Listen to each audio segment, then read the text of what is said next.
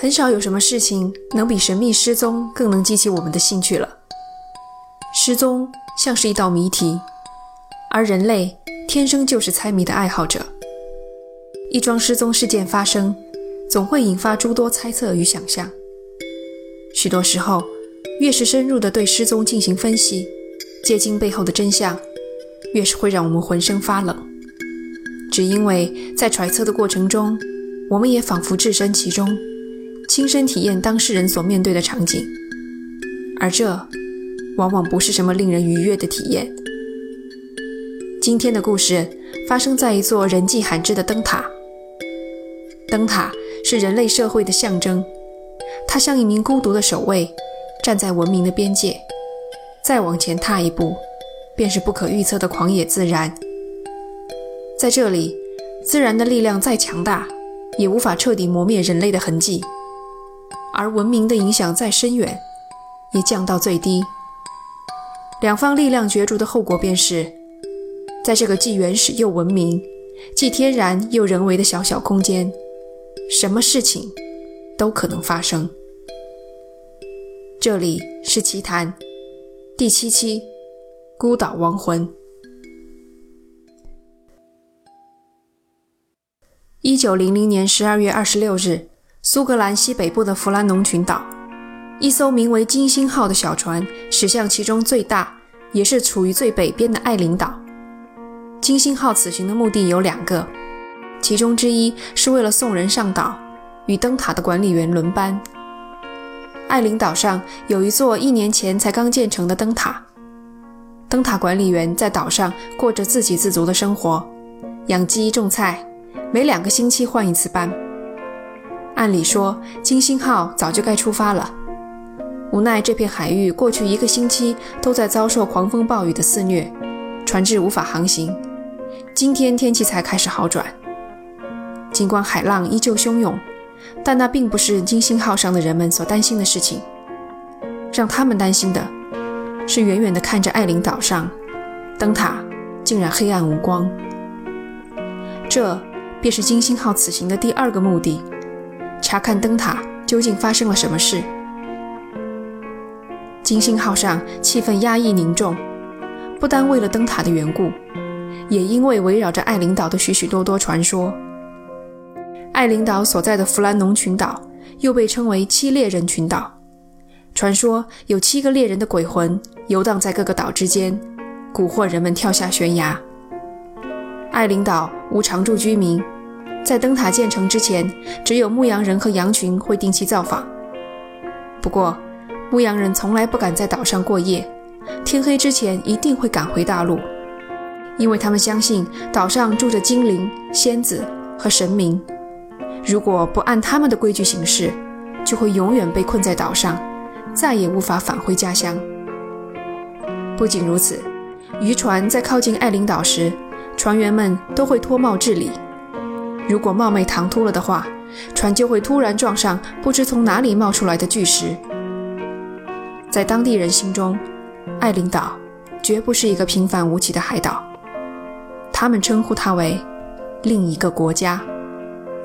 这也许不全是迷信，而是有一定的现实依据。其实，早在十一天前，人们就知道岛上出了问题。十二月十五日晚，一艘美国的蒸汽船路过艾琳岛时，注意到灯塔没有亮光。船长立即向大陆拍了封电报报告此事。然而，主管灯塔的苏格兰北方灯塔委员会没有及时收到电报。奇怪的是，与爱琳岛相邻的刘易斯岛上有专门负责监管灯塔工作情况的人员，而这个人并没有注意到灯塔有异。也许工作人员的失误仅仅是因为那时大雾弥漫，阻碍了视线。但后来，当人们梳理整件事情时，这个细节成为了第一个引人注意的异兆。爱琳岛和外界。就好像处在两个平行空间，拥有各自的运行规律。金星号到达了爱琳岛，停靠在东岸，等待他们的是荒凉与寂静。按照规定，应该有一名灯塔管理员前来迎接，然而码头上空无一人。船员拉响汽笛，发射了一枚信号弹，岛上依旧没有任何回应。预备与灯塔管理员换班的约瑟夫·摩尔带领几个船员登岛，准备一探究竟。约瑟夫后来回忆，当走在从海岸攀升至灯塔的狭长而陡峭的阶梯上时，一阵莫名的恐惧突然向他袭来，压得他几乎喘不过气。走到灯塔时，发现灯塔前院大门紧闭，却没有上锁。穿过前院，看到灯塔的正门也紧紧关着，同样没有上锁。推开大门，潮湿阴冷的空气扑面而来。约瑟夫立刻发现，挂在门背后的雨衣只剩一套了。常驻岛上的灯塔管理员一共有三名，所以雨衣也相应的有三套。而此时有两套都没在，与雨衣配套的胶鞋也不见踪迹。看样子有两名管理员穿着雨衣出门了，还没有回来。越往里走，越是寒气渗人。正值严冬，火炉里竟然没有生火，整间屋子如同一间废弃已久的鬼屋，阴暗森冷。约瑟夫抬头一看。脖子后面的汗毛都竖了起来。只见墙上的挂钟，不知为何停摆了。这，并不是灯塔里唯一停摆的钟。再往里走，来到厨房，餐桌上摆放着一盘吃了一半的食物，好像还在等待有人来吃完它。餐盘上方另一面钟也停摆了。餐桌旁边倒着一张椅子。从他倒下的方位看，应该是有人坐在上面，忽然急着站起来，顺带碰倒了椅子。如果说有人慌慌张张地离开，那接下来的发现就有些出人意料了。厨房被打理得干干净净，水槽里的餐具全部清洗完毕，整整齐齐地堆在一旁，不像是人们在情急的时候会做的事情。好吧。也许这些工作都是在吃饭之前完成的。尽管已经察觉到事情非常不对劲了，可约瑟夫还是先继续他的搜索。上楼来到了管理人员的卧室，推门进去之前，他还真有点害怕会看到什么恐怖至极的景象。然而卧室里不见一人，三张床都铺得好好的，明显自最后一次整理好后。就再没人躺在上面过。约瑟夫出了卧室，继续沿旋转楼梯向上走，来到塔顶。他无比惊讶地发现，油灯不仅没有出故障，里面还装满了灯油，镜面被擦拭得非常干净。很显然，管理员们工作细心，日常维护做得十分到位，一切都正常，只是没有人来点燃它。搜索完整座灯塔，除了一只奄奄一息的宠物金丝雀，约瑟夫没发现任何有生命的物体。整座灯塔就像是凝固在了某个瞬间，直到他们的闯入，时间才重新开始流动。约瑟夫赶紧回到船上报告了他的所见。金星号船长意识到事情的严重性，派了几名船员将整个爱琳岛都搜索了一遍。依旧不见那三个人的踪影。船长不敢耽搁，留下约瑟夫等人看管灯塔，同时向灯塔委员会拍了一封电报，描述了他们的发现。我截取了部分电报内容，在这里给你们念一下：弗兰农群岛发生了一起可怕的事故，三名管理员杜克特、马歇尔和麦克阿瑟从岛上消失了。今天下午我们到达岛上，没有任何生命的迹象。灯塔里的时钟停摆了，还有种种迹象显示事故大约发生在一个星期前。可怜的家伙们，他们一定是被大风吹落悬崖，或是在加固支架时被卷进了海里。电报中船长的猜测也是进入我脑袋里的第一个想法：三名管理员同时失踪，这件事表面看上去好像充满了阴谋的味道，但真相。可能就那么简单，甚至可以说是平淡无奇。但你们都知道，如果整件事真的这么平淡无奇的话，我就不会拿来讲给你们听了。接到电报后，灯塔委员会派出了一支调查小组，小组由委员会主管罗伯特·穆尔海德领导。在调查爱琳岛西岸的码头时，穆尔海德发现了一些新的细节：西岸陡峭的悬崖下方，绳子散乱地铺在岩石上，而这些绳子原本装在木箱里，悬挂于半空中，现在木箱也不见了。另外，码头的铁架已经变形，像是被某种巨大的力量扭曲。一块巨石从悬崖脱落，在海滩上显得格外突兀。最后，一只浮标也不见踪迹。结合这些新发现，穆尔海德做出了结论。他在正式报告中写道：“我认为最可能的解释是，十二月十五日星期六下午，三名管理员都下到西岸，加固装有绳索的木箱。一波巨大的海浪突然袭来，漫过了他们所站的高度，以不可抗的强大力量将三人卷入海中。”至今为止，这仍然是爱琳岛灯塔失踪事件的官方结论，也得到了广泛认可。然而，有很多奇怪的地方依旧无法解释。例如，三套雨衣中有两套不见，一套挂在屋里，表明有一个人没穿雨衣。如果是去维修设备，为什么不顾寒冷的天气与冰冷的雨水，雨衣都不穿就出门呢？不仅如此。灯塔管理规章明确规定，不允许所有管理员同时外出，尤其是在天气恶劣的日子。三名有经验的管理员为什么明知故犯？还有，既然天气恶劣，他们难道对可能造成的巨大海浪一点警惕都没有吗？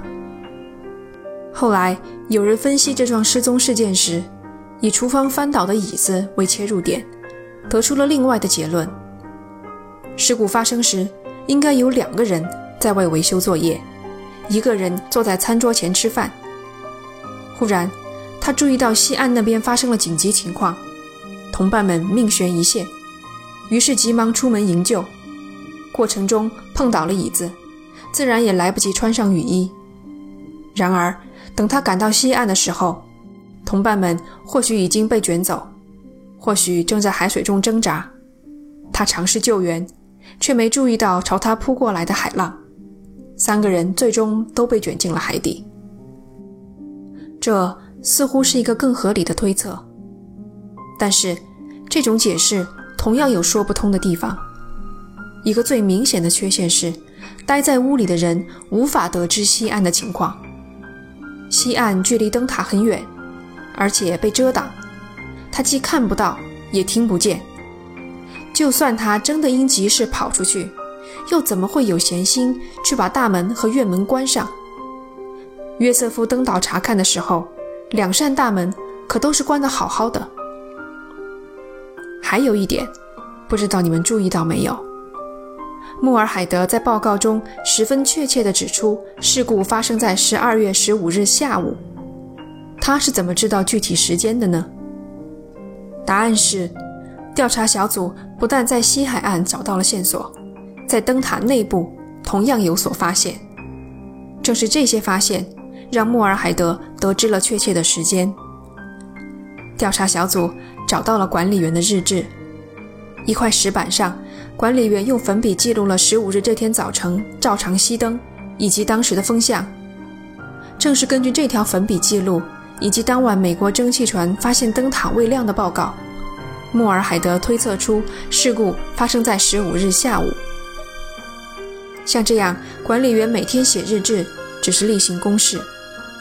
然而，更多日志的发现，却让这桩单纯的失踪案变得不再寻常，甚至隐隐带上了邪恶的味道。还记得前面说过，爱琳岛被当地人称作另一个国家吗？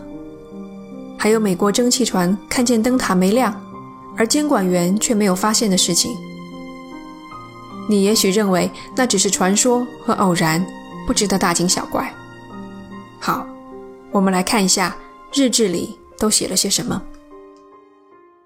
十二月十二日，马歇尔在日志中写道：“外面狂风呼啸，是他二十年来都没有见过的狂风。”他同时还提到，灯塔的主要管理员杜克特变得十分忧郁而安静，而另一个人麦克阿瑟在一边低声哭泣。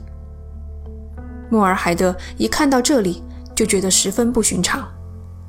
麦克阿瑟是一个具有丰富经验的海员，在苏格兰还是个小有名气的搏击手。一个如此强悍的人，怎么会为了刮风下雨就低声哭泣呢？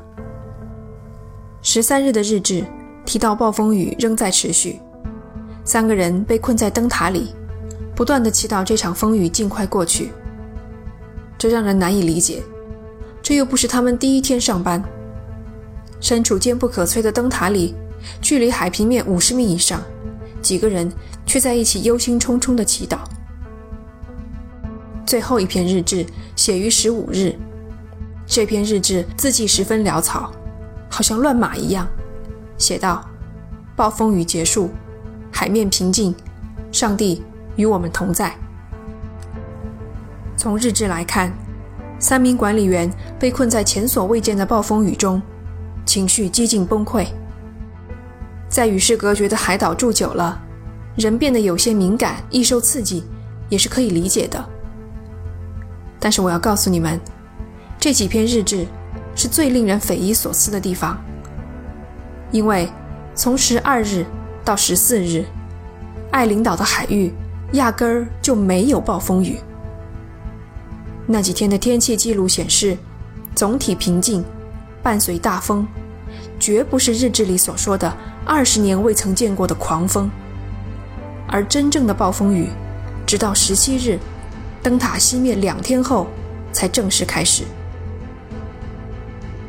还记得前面说过，爱琳岛像是处在另一个平行空间的话吧？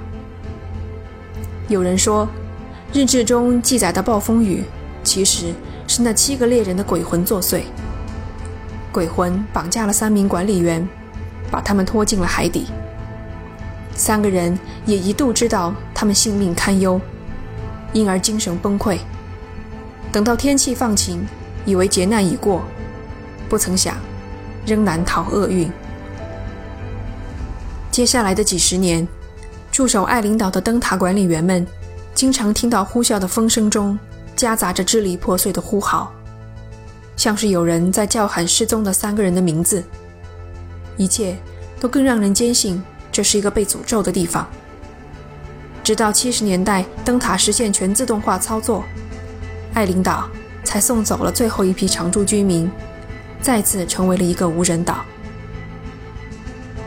一百多年过去，爱琳岛灯塔管理员失踪事件一直是受人关注的谜案。数不清的理论冒出来，试图解释这桩离奇的失踪事件，有的合情合理，有的则荒诞无稽。外星人、政府阴谋、海怪、深海巨型乌贼。空间传送门等等理论层出不穷。想一想，这真是有趣的现象。这些光怪陆离的理论，其实都是人类对于大自然的想象。想象我们像是一个好奇心旺盛的孩子，在文明的保护下，站在一个危险与神秘并存的临界点，伸出手试探无法想象的巨大未知。从文明发源到现在。这种想象始终没有变过。